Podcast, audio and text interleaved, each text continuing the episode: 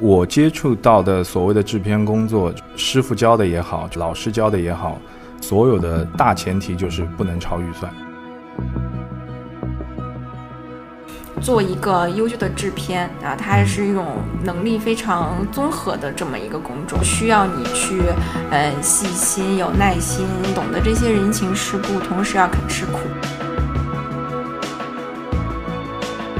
Hello，大家好，这里是你看人家啊，我们又回来了。今天呢，我们邀请到了一位啊，和我们之前。邀请到的诸位嘉宾，呃，格调不太一样的一个大咖啊，陈凯老师，一著名的制片老师。现现在先请凯哥介绍一下自己。啊，我说一下，我也不是很著名啊，也是卑微小陈，做过一些片子的制片，我做过一些电影、电视剧，一些我们自己拍的小片子。同时，我自己其实更愿意做的是导演方向的，我所以。介乎两个部门之间吧，可能可以跟你们聊一点我的经验。好的，那刚才凯哥其实提到了自己，嗯，虽然是做很多这种关于制片的工作，但是更倾向于是做导演方向，是吧？对我其实个人自己的意愿还是想往导演方向发展。嗯，好的，那我就要来问第一个问题了。第一个，我是觉得有点尖锐的问题啊。我们的学生剧组中很多的同学最开始学的也是跟导演专业相关的，但是到他们毕业之后，很多都是去从事关于制片的工作了。但是最开始呢，也是从呃一些制片助理做起。啊，就导致我们的呀小范围有一些传言说制片这个东西，制片这个工种谁都能做。但是我因为我自己也之前也做过一些学生剧组的制片，我确实觉得它的门槛不是很高，但是其实上限还是挺高的。那凯哥做了呃也是做了这么久的这个制片工作，能不能给我们大概讲一讲自己是怎么样进入这个制片行业，以及呃怎么样逐步发展起来的呢？呃，我讲一下怎么会接触制片行业，因为我自己的话，我是学表演出身的，是同济大学的表演系。我在我刚毕业的时候，也会出去演戏，也会演话剧。但是我后来跟我自己的大学里的老师开了一家公司，是专门做舞台演出的。因为自己开公司了嘛，有很多东西你为了要盈利啊什么，开始当话剧的制作人。那其实你说要跟制片有关的工作经历，一开始其实我是做的是跟话剧有关的制作人。其实有些话剧跟影视它是相通的嘛，一样也是就是去组班子、去控制预算、去操作整个话剧的流程，其实跟影视是差不多的。这是其实是我一开始做制片或者说跟有关的一个经历吧。正式进入到影视之后，一开始也是就像你们所说的那个学生一样，做制片助理，啊，慢慢开始接触。但是好在就是我读书的时候理科比较好。其实你说的那个，只要是个人都可以做制片，门槛比较低。只要其实我觉得是确实是这样，你只要够细心，你只要数学够好，你不要出现财务上面的一些算不清楚账啊，或者。一些这种情况就能做，但这只是它的基础而已。你是需要理解每个部门的工作之后，你才能去更好的做好制片这个工作。所谓的，我也听说你们学生作业的时候，制片可能跟每个部门都有矛盾，那可能就存在就是比如说安排的吃住各方面可能有问题。一是他经验不足，二是我觉得。制片这个东西说到底，它其实是为了配合每个部门工作去做的一个计划。那么，什么叫配合每个部门去工作呢？就是该省钱的地方省钱，而不是说我为了省钱，我为了去节约预算，去把钱都抠下来。那大家工作效率啊，各方面都会被耽误，是会存在这样的一个问题的吧。好，那其实凯哥就应该没有跟过学生的剧组，就是那种很贫穷剧组吧？你跟过是吗？对对对，你们学校的很多片子都是我去做制片的。那凯哥觉得学生剧组和真正的这个商组，它的制片到底是有什么样就最大的区别是什么呢？最大的区别啊，我觉得预算是一个比较大的区别吧。因为学生剧组，从我自己考虑的话，也是，呃，因为我知道都是你们学生剧组都是自己出的钱，那么就会有很多要想节约成本、节约预算的地方。我会拿出一点我自己的资源，就比如说吃住设备或者人员或者演员方面的资源，我会介绍给你们的同学，因为。我其实也只是起到一个辅助的作用嘛，有的可能还是要他们自己去做决定。北电有一个师姐，也是研究生的，她名字我就不提了。据说他们有一个嗯大作业，相当于是很多人的毕设，凑吧凑吧呢？在学生剧组大概能有个一百万左右的预算，但是这个师姐嗯在。还没有拍完，全部拍完的时候就把这个钱全花光了。据说剧组的人员透露的消息是，嗯，他是那种会，嗯，不太 care 预算啊，但是会让剧组的每个人都都很满意，最后落个好名声的那种。嗯，比如说就在剧组上会，组也很大嘛，给可能三四十个人这种买星巴克，这星巴克还挺贵的嘛，平均一杯下来，然后反正就把钱都花光了。但是他最后落的人缘。很好，但是导演又对他，就出钱的人又对他，嗯，评价不太好。那凯哥有没有在别的这种情况下遇到过相似的这种事情的？我接触到的所谓的制片工作，师傅教的也好，老师教的也好，所有的大前提就是不能超预算。在我做完整个片子的预算的时候，我是哪怕就是小项可能是会有一些问题，但是。因为在做预算的时候，我们通常是会留出一部分的自己可以控制的空间。那么这这个空间呢，所谓的也就是说，比如说设备的钱多了，或者时间超时了，我我会想办法从别的地方找补回来。总的预算我是不会让它超的，一定是不会让它超的。我一定会在我做预算的时候把所有的问题都考虑到。那么你说的这个问题。他在做制片的时候，照顾的每个人都很好，每个人都很满意。那我的原则就是在我的条件的允许范围内，我可以照顾好每个人。但是你说要超出条件，就是那我也是很强硬的，就不可能。因为我本身之前是学经济学的，我就有学过一些会计的这种记账。后来自己当了呃一些小的这种这种制片组啊的这种制片活动之后，就发现。这个账这个方面真的是很混乱啊，非常的繁杂。有的时候这个灯光要给钱啊，那个要给钱。但是我有时候就觉得，在学生剧组中，制片只有一个人，有的时候有一点点，就就感觉这个工作特别重要、繁忙。然后我因为我自己没有参与过像一些商组的这种制片啊工作，不知道。学生剧组的制片和商组的制片，他们在部门组成上有什么不同？如果你问的是部门组成的话，那我觉得就是学生剧组的话，你说的那个人手比较少嘛，没有办法的，一个人可能会担任多职去工作。在商业剧组的话，那应该就是每个职位都会配齐人的。呃，就比如说制片组的话，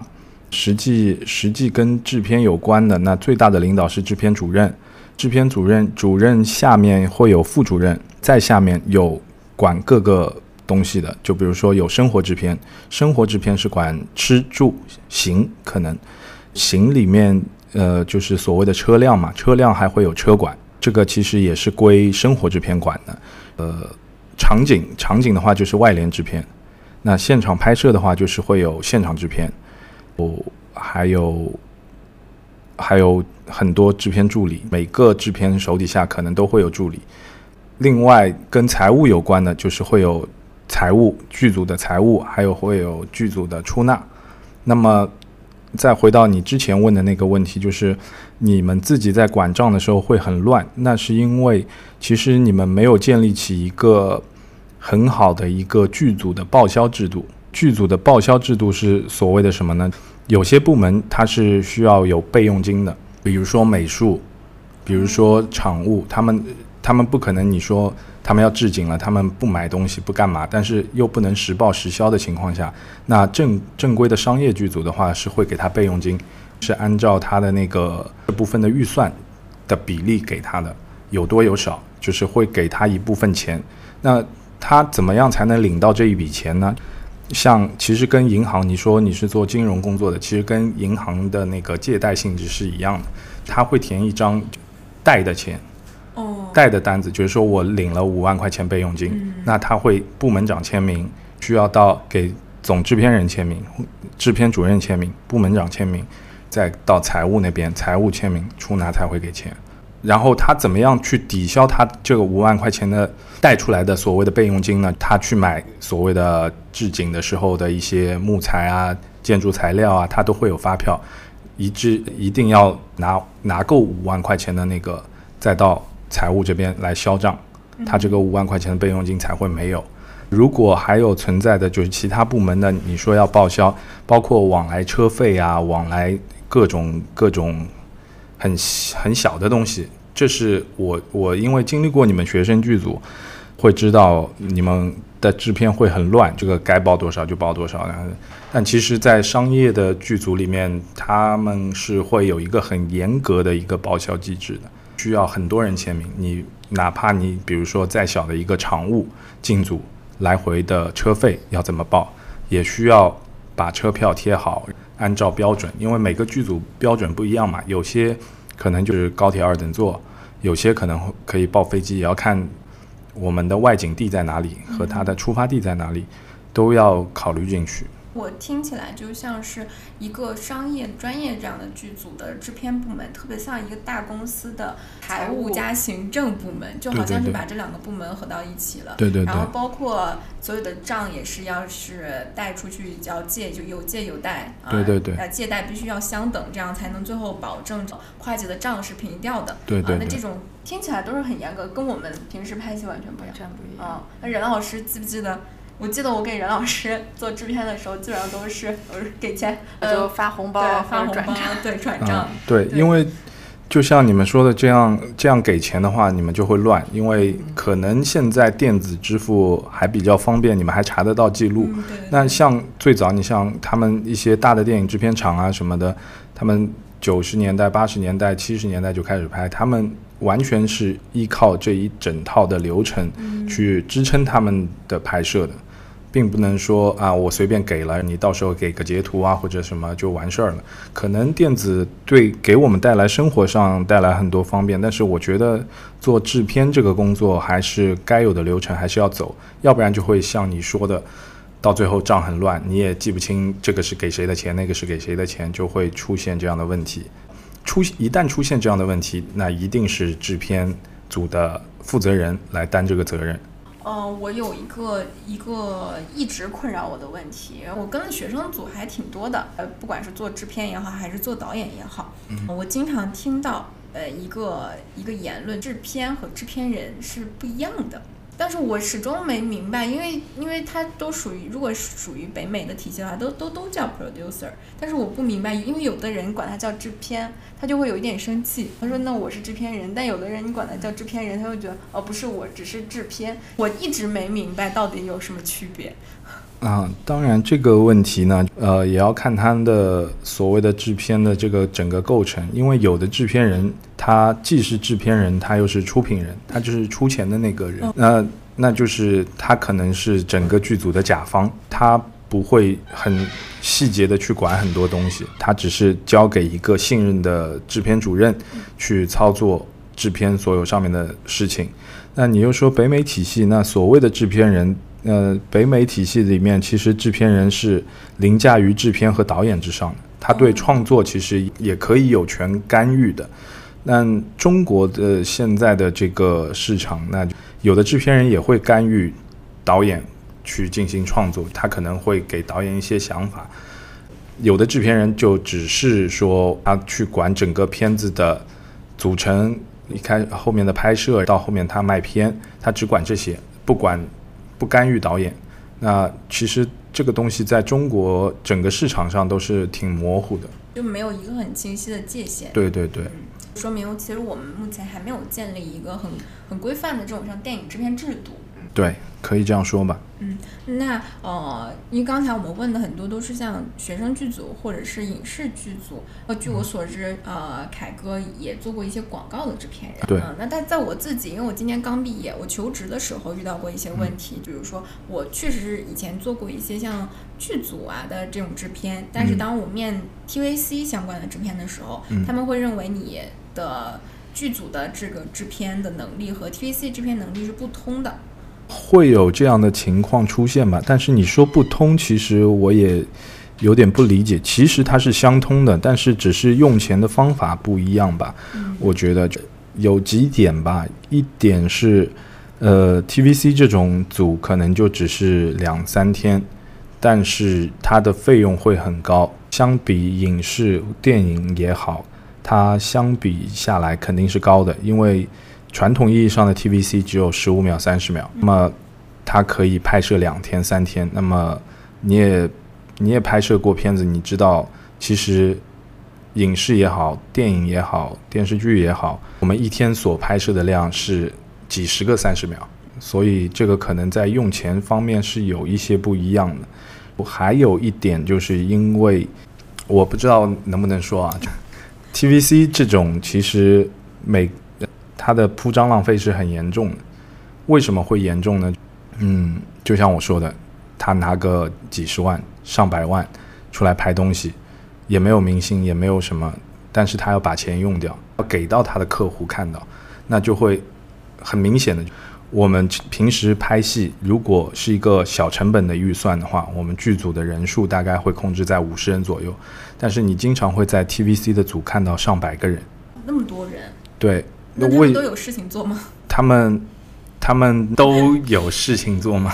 他们可能就只是没有没有说，其实一个人能干的活，他们分成了两个人或者三个人了。因为他 TVC 和影视不一样，影视的它的周期比较长，那么会存在你说，比如说金主爸爸来探班啊，或者什么，他看到的只是很小的一块儿，但是 TVC 他可能只拍一天，那么客户是肯定会到场的。还有还有，agent 的代理的人也会到现场，所以他得看见钱花在哪儿，要不然他下一次是不会出那么多钱拍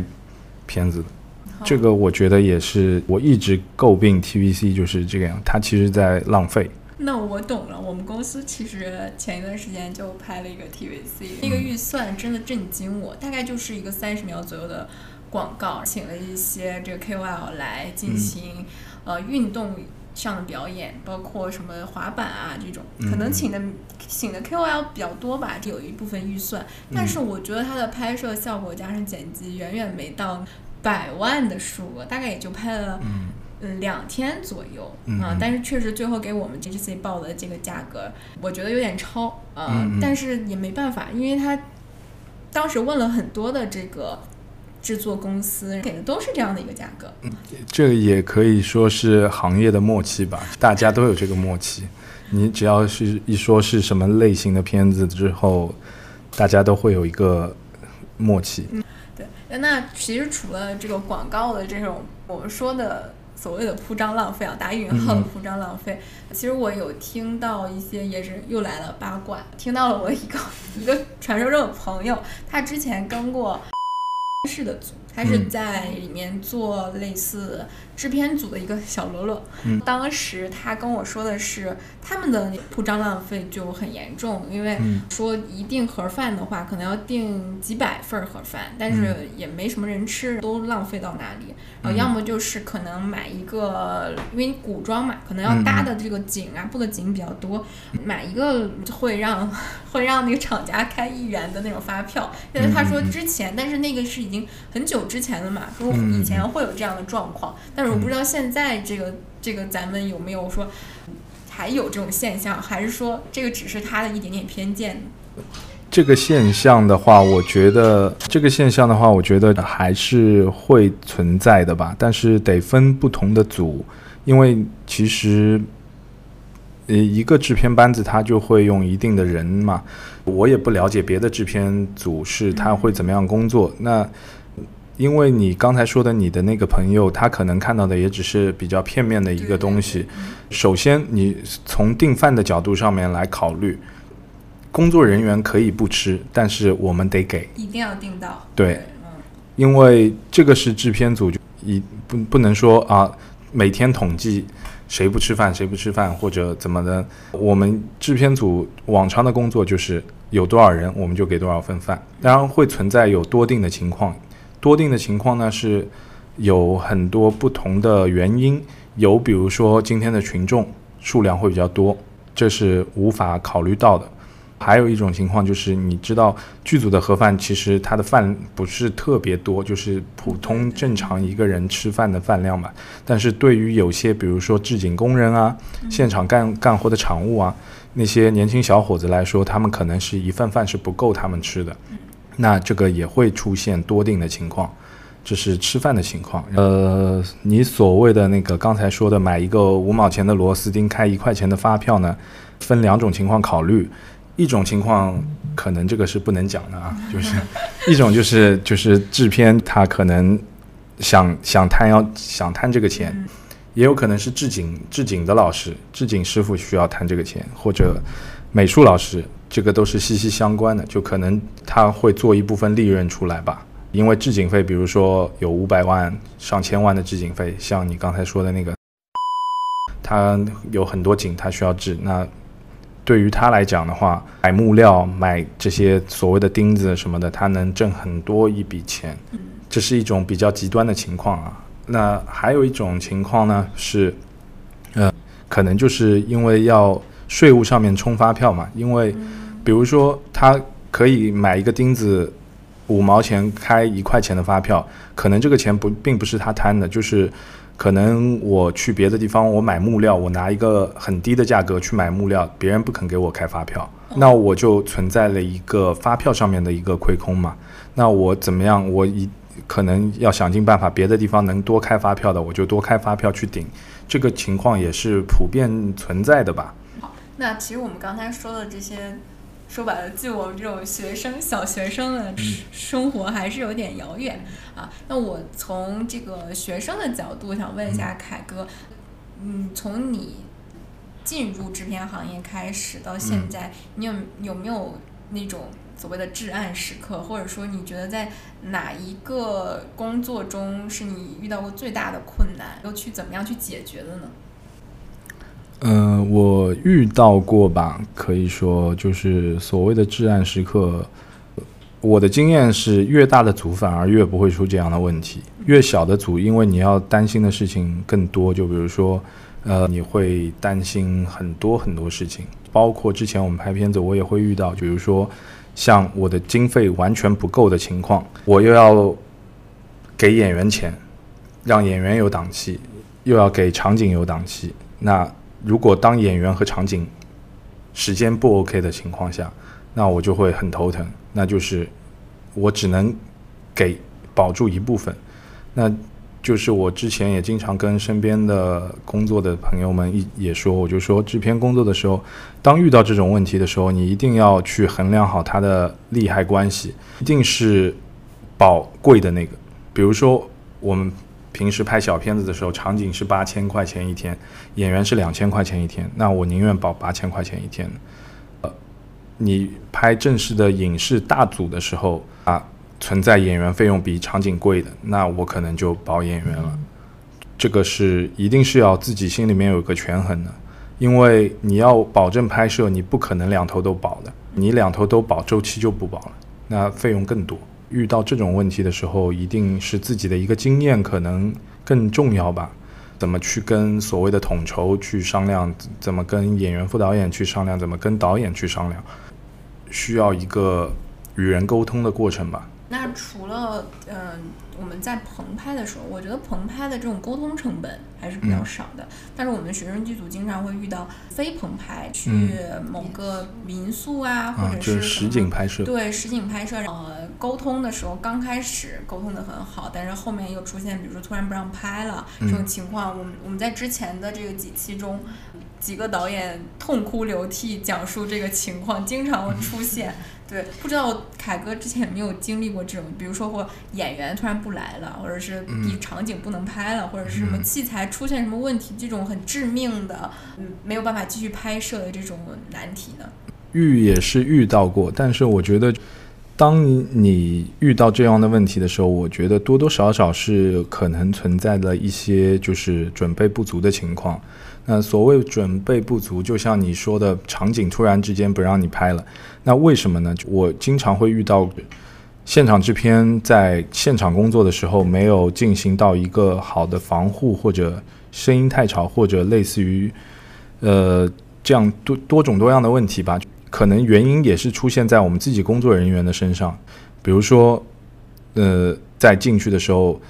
场务也好，摄影组的也好，轨道没有包脚，三脚架没有包脚，那存在了把人家的东西磕坏、碰弄坏的情况，那就会产生别人的房东啊也好出来说，哎，你们也不保护，也不干嘛，就把我的房子弄坏了，我不让你进行拍摄，是会有这样的情况出现的。但是这种情况出现了之后呢，我觉得还是有办法解决的，无非就是赔钱嘛，态度态度态度好一些，那么。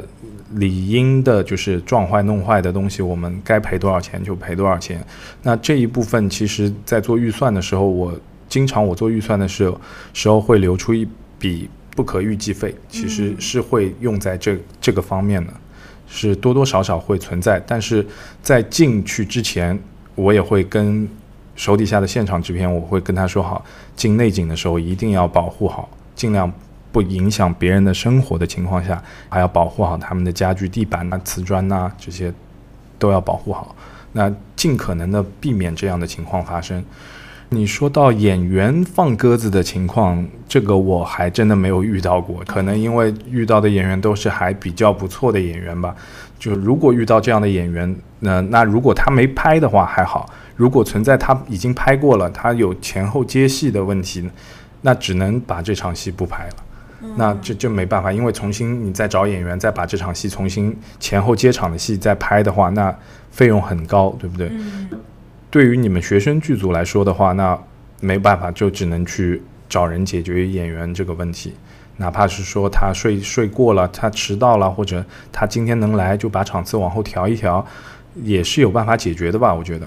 刚才凯哥有提到自己是同济大学表演系出身的，最后转行做了制片的这种这种相关的工作。那其实通常呢，在一个剧组中，不管是导演组啊、美术组啊，还是声音组啊，这些工作人员很多都是专门学习这个方向的啊。也但是感觉制片组都就有点神秘啊，有这种导演。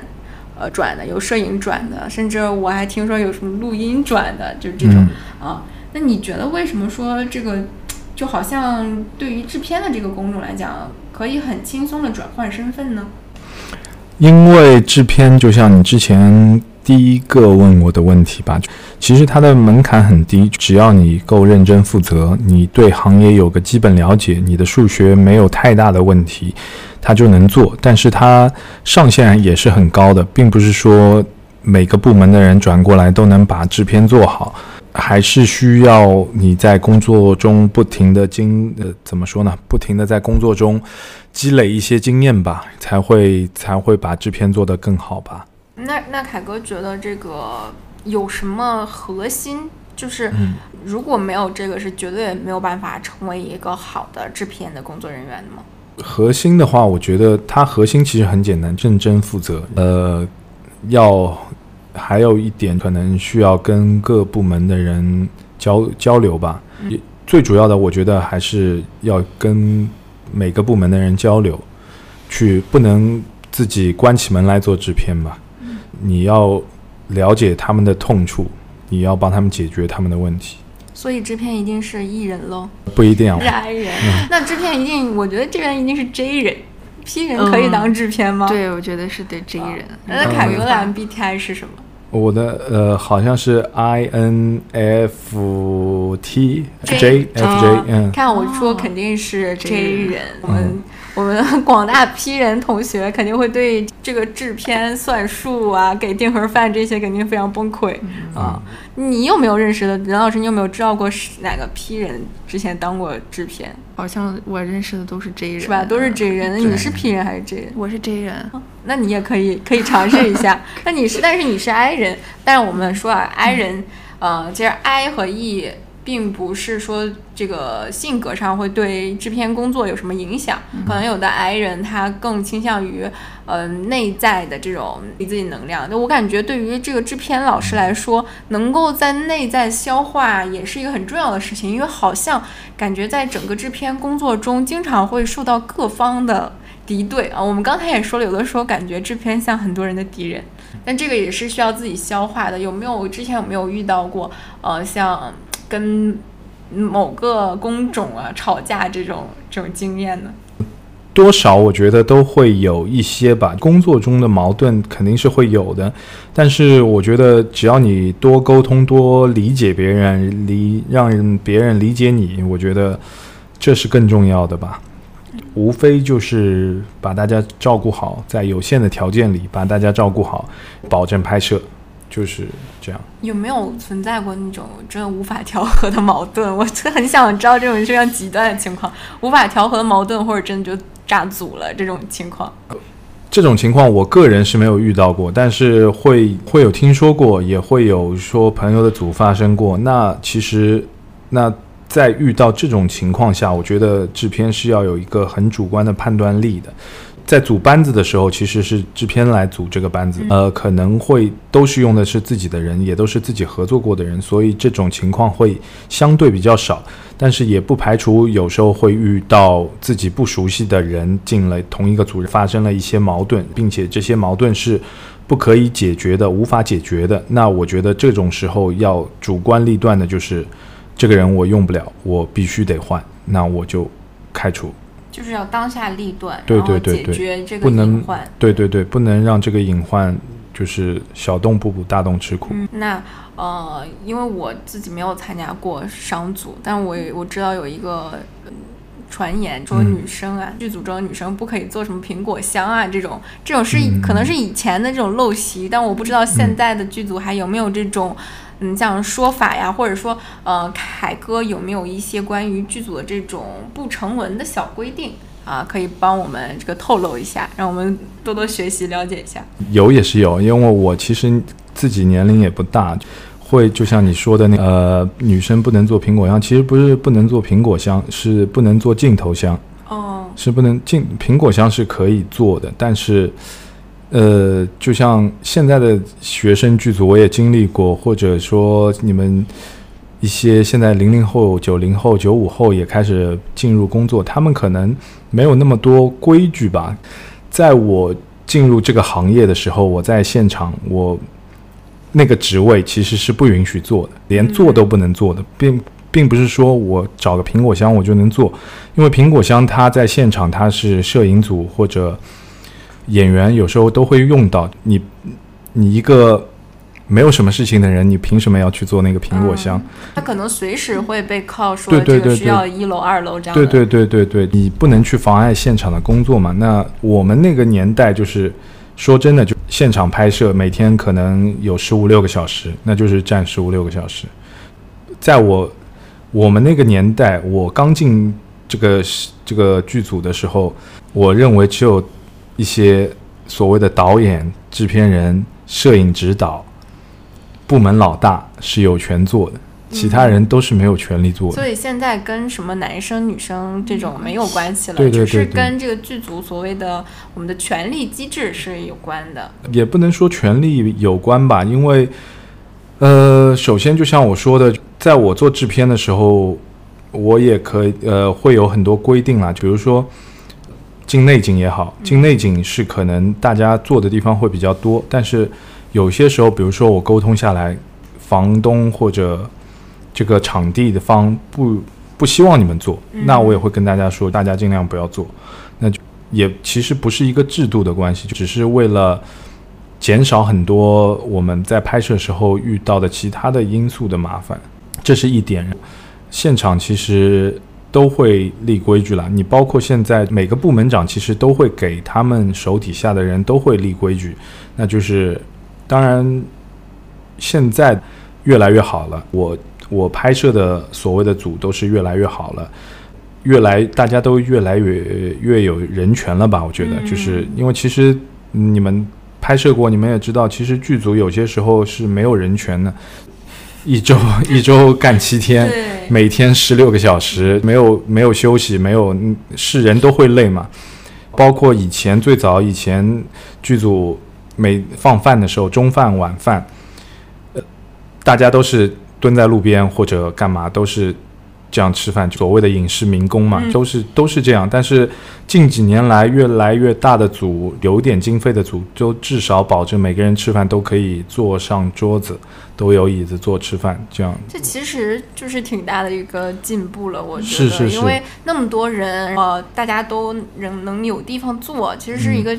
听起来好像这很正常，但是因为我我自己知道嘛，我经常跟学生剧组的时候是蹲在马路边儿吃盒饭的那种感觉。对对对，那其实说明我们现在的整个这种风向还是更往着这种照顾到能尽量的照顾到每个人的这种情绪，保证每个人的这种休息时间，是的，嗯，这样的，的风向。是的。那呃，凯哥在一直在这个做的这种制片工作中，有没有遇到过嗯被骂？对，比如说某个工作做不好，被导演啊或者被哪个 boss 啊痛斥这种情况。我个人还好吧，我觉得就是因为我这个人可能就像你们之前说的，跟性格也有关系吧。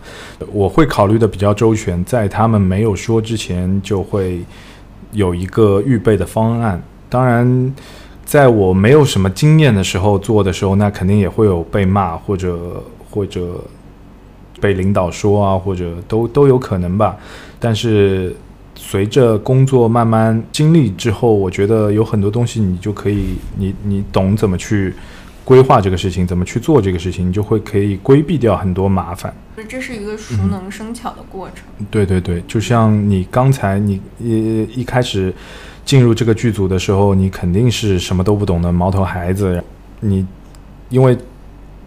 说实在的，剧组工作你在课堂里面是完全学不到的。人际关系、等级制度，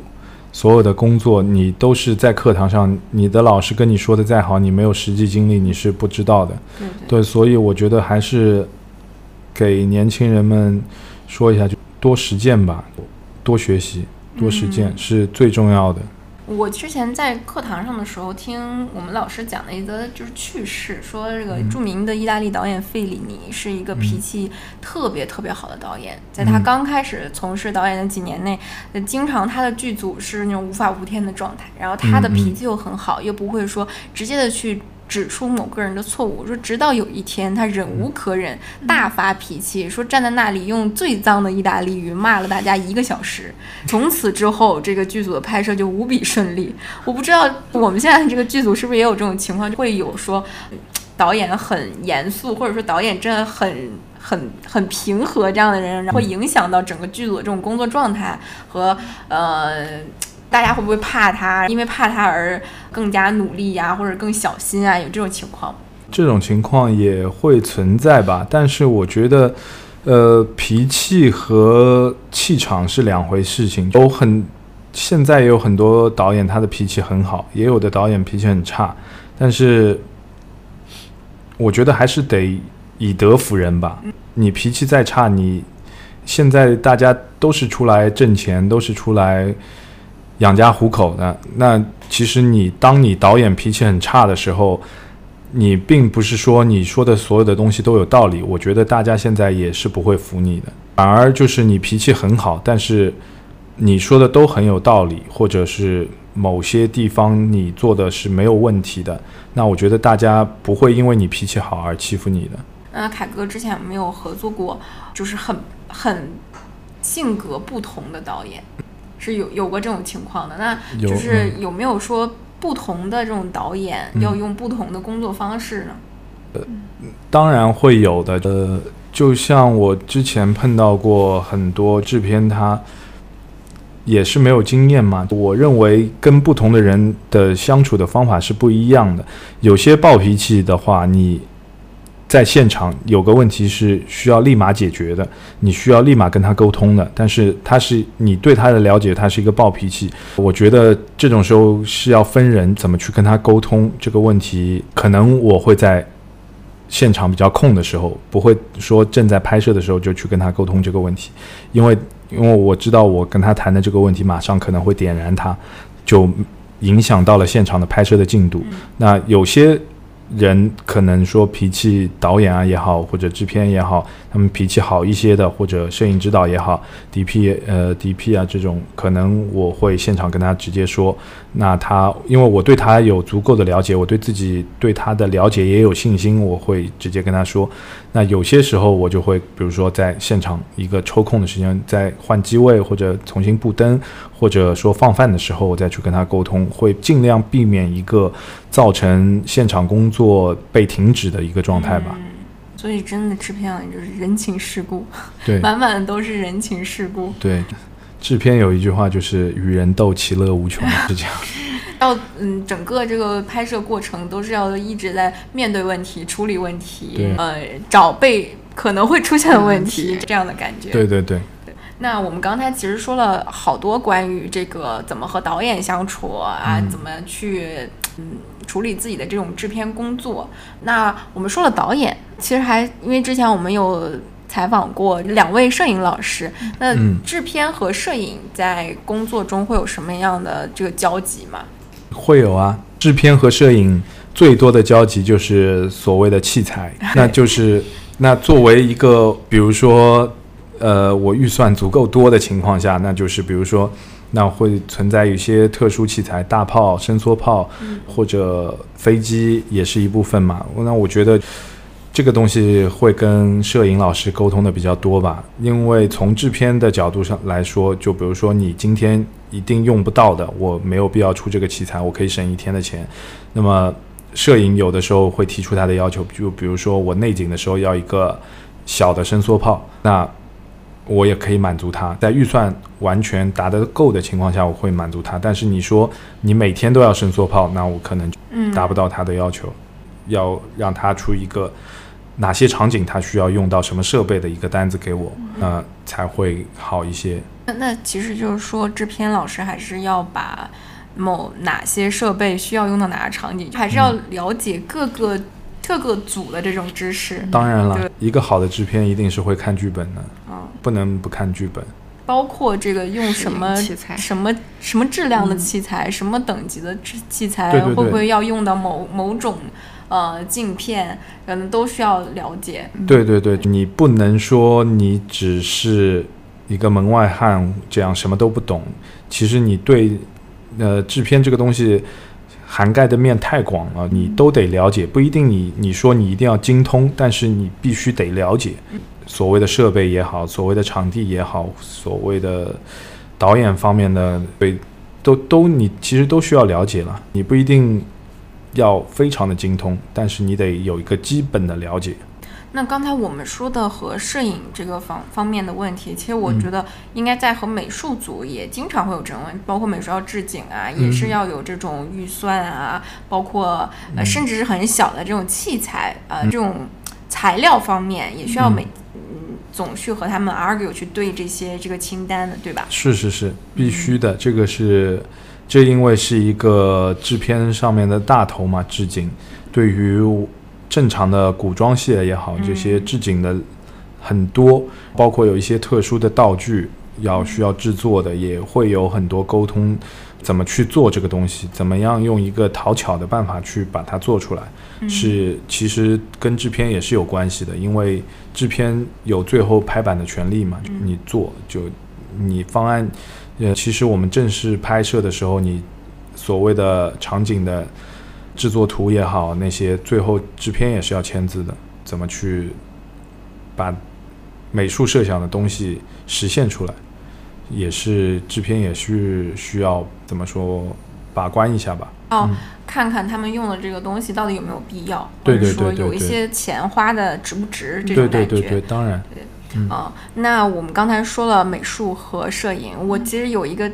嗯特别想问的，因为我们有上过声音课，呃，当时我们的那个老师啊给我们讲过一个特别搞笑的事情。呃，因为他年纪比较大了嘛，他以前参参加这种影视拍摄工作的时候，他作为一个录音师，经常会面临，比如说在晚上，那你要开呃日拍呃夜拍日的时候要开那种大灯，或者是有一些什么车辆的声音干扰他，但是他录音他就是很敏感，对于这个声音很敏锐，那这种东西感觉我听起来像没有办法协调，因为那你那些东西是必须的啊，但是他这个声音同期声也是必须的，有有没有说？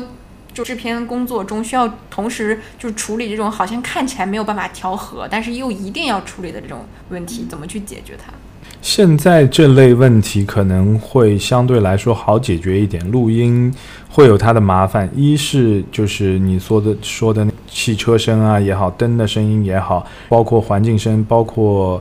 我还遇到的夏天拍日外的戏会有虫叫。这种问题其实现在来说的话，因为科技手段都更好了嘛，它后期降噪的能力也很强，没有必要说，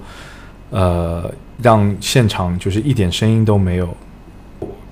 以前他们是怎么做到的？我这个也真的不太清楚。可能以前呃，可能声音条件、声音环境会更好一些。那现在的话，我觉得后期应该是达得够的，就只是说。需要避免一些大块的，就是说正好有一辆车从窗口经过啊，飞机经过啊，这些可能需要去避免一下。如果真的有这种问题出现的话，因为这些是制片也没办法去解决的，只能说重新拍一条或者再来一遍。我之前遇到过一个一个录音老师，我们在屋内就是一楼嘛，屋内拍戏，他。通过他的这个监听，听到了屋外隔着一条街的另外对面的屋里面的里屋的洗衣机在转。这个时候，这个录音老师就是要求，因为当时我是做制片，的说你去让那人不要洗衣服，就这种情况。但我不知道陈老师有没有遇到过这种情况。呃，我也遇到过这样的情况，但是这个东西是没有办法解决的。真的没办法解决的情况下，就只能让让录音客服了。那你怎么办？而且。可能就是因为它的设备不够指向性，或者或者它的麦克风太好了，对吧？这这个真的没有办法解决啊！这个只能说我去打招呼，但是人家关不关跟我我我没有办法去解决这个问题，就是这样子。那么只有拍现代的戏的时候会遇到这样的问题更多一些吧？呃，其实从某些意义上来讲，它是有办法解决的。它补录声音也好，或者怎么重新收个环境音也好，就我认为这不算是太大的问题。这其实这些都是能解决的。哦，我之前听到我们的那个老师说，说太乖的或者太乖的导演或者太乖的制片是没有办法当一个好制片或者是好导演的。相比说有些场景，我们可能需要呃偷拍。或者是呃有一些地方我们实在找不到那个管理人员，那就只能偷偷的进去，或者是以什么样的方式，总之是一些不太不太能上得了体面的这种这种方式，呃，去进行拍摄。凯哥之前有没有过这种情况？实在没有办法了，只能采取一些可能没有那么正当的这种手段。会啊，就是我们再大的剧组也会有这样的问题发生。所谓的，比如说我们戏里面写到了一些跟政府有关的场景，比如说机场、高铁站，类似于这样的。但是我们会一开始我们肯定会以官方的那形式去跟他们沟通，但是真的不一定是沟通的下来，因为可能不一定是钱的问题，他们不让你拍，呃，也会存在所谓的就是偷拍吧，呃，会存在。有这种为了艺术效果，对，会存在这种情况，但是一样的做出这个决定，那你一定要为这个决定负责。如果他真的出事情了，也也不能逃避这个责任，就是这样子。胆大心细。所以看起来我们的制片老师真的要承担很多的压力，又要承担责任，还要会算账，还要会人情世故啊，还要经常处理这种意外状况啊。我其实想帮我们的呃很多的同学来问一个这种问题，嗯，包括我自己也是，我之前想找一些关于制片的工作啊，但是我发现去当一个呃。制片助理还是门槛挺高的，尤其是像进一些稍微大一点的这种剧组啊，对我来说，我现在没有办法找到一个很好的渠道去接触。那陈老师有没有一些呃这种嗯小 tips 来告诉大家，说我们怎么样最开始想进入这个行业，怎么样去一步一步的从哪个切入口去进入呢？这个可能对我来说，我也我我也挺难说的，因为其实这个行业里面更多的就是所谓的熟人介绍啊，嗯或者你没有办法说有一个公式的东西，你然后去报名啊，或者这个还真的挺难的，因为我是认识很多大的所谓的制片人，认识很多导演，那他们会有一一些推荐吧，嗯。我觉得。那当然，当你自身足够强大的时候，我觉得也会有人来找你的嘛。所以我们是可以从学生这个剧组去嗯入手，认识更多的这个人际关系啊，去积积累自己的这种人脉。所以对对于一个制片人来说，人脉应该是一个很重要的一点。是是是，嗯人脉是相对来说是最为重要的吧，因为其实当你手上你不能只有一个选择，你手你你你需要认识很多导演，你需要认识很多摄影，你需要认识每个部门的都有很多人，这样你才能那厉害的制片人他可以同时开个五六部戏都没有问题。真的吗？那那要那是一个很大的像计算量。呃，是，但是这就是所谓的制片人嘛。但是你手底下，首先你如果要有开那么多戏的话，你开五部也好，六部也好，你手底下至少有五个到六个的信任的制片主任，他能嗯帮你把所有制片的事情躺平，嗯，这是这是第一件事情。再去组班子，那可能现在的大环境来说，有平台给你指定的演员，平台给你指定的导演，这也是一个新的一个接触的过程吧。我觉得嗯至少你要保证你手底下有五到六个你能力很强、能独当一面的制片主任，那样你就可以开同时开很多部戏。要在我们这种平时的工作中积累人脉，也是同时要收获自己好的一个工作伙伴、信任的工作伙对伴。对对对，这个嗯是必须的。就像你们学生剧组也是通过四年，你们拍什么中期啊、毕业、嗯对毕业对对毕创啊，你们也会不停的跟你们自己的同学接触，嗯会你会其实对他们有个了解，就是哪个摄影比较好，哪个录音嗯比较好，你们其实自己都是一样的，我觉得是共通的，就跟嗯在社会上的这些商业剧组是一样的。你遇到了一个新的摄影，你其实对他的，你拍两天之后你就知道他什么水平了，就是嗯这样。好，嗯、我我不知道接下来这个问题能不能放上去啊？嗯就是我、嗯我嗯、据我了解，呃，陈老师最近刚刚结束了一个竖屏短剧的拍摄，啊对，但是呃，陈老师在这个竖屏短剧中担任的是导演的角色，对对对对呃，据我所知啊，啊，那我因为我们呃现在现在进入工作了嘛，毕业之嗯后就真经经常接触到，也是最近的像是一个风口啊，关于嗯短剧以及甚至出出海短剧啊，现在我们的嗯短剧已经营销到这个海外去了。呃，那据我所知，短剧的这个制片的经费往往没有那么多啊，可能嗯一部八十集，那每每集大概一分钟左右的这个短剧，它的制片成本可能只有四五十万啊，甚至可能现在卷了一点啊，有个七八十万。在我知道最早的时候，可能二三十万就能拍一部短剧。嗯那呃，陈老师有没有就觉得这个短剧的制片和你这个学生剧组啊，或者是真正的商组制片的工作，会不同啊。其实嗯我是觉得它有很多相同的地方。麻雀虽小，五脏俱全嘛。嗯它其实每个部门的工作，只是说它没有那么多助理，它需要一个人干很多活的，它需要事无巨细的每个每个工种的活，它都要去安排的妥当。呃，这跟大组来说，就像你之前说的那个制片需要了解，但其实因为大组的制片，他手底下有五六个助理，他可以他可以放心的把这些主要的事情交给他的助理。在短剧的这种剧组里面，会产生一个情况，因为经费不足，我不能请到合用的人，那就是你得自己够强大，你得自己忙起来，你得自己把所有的事情都照顾到。那其实对制片的业务能力，我觉得是一个很大的一个怎么说考验吧。所以其实是对制片的这个要求更高一点。对对对，反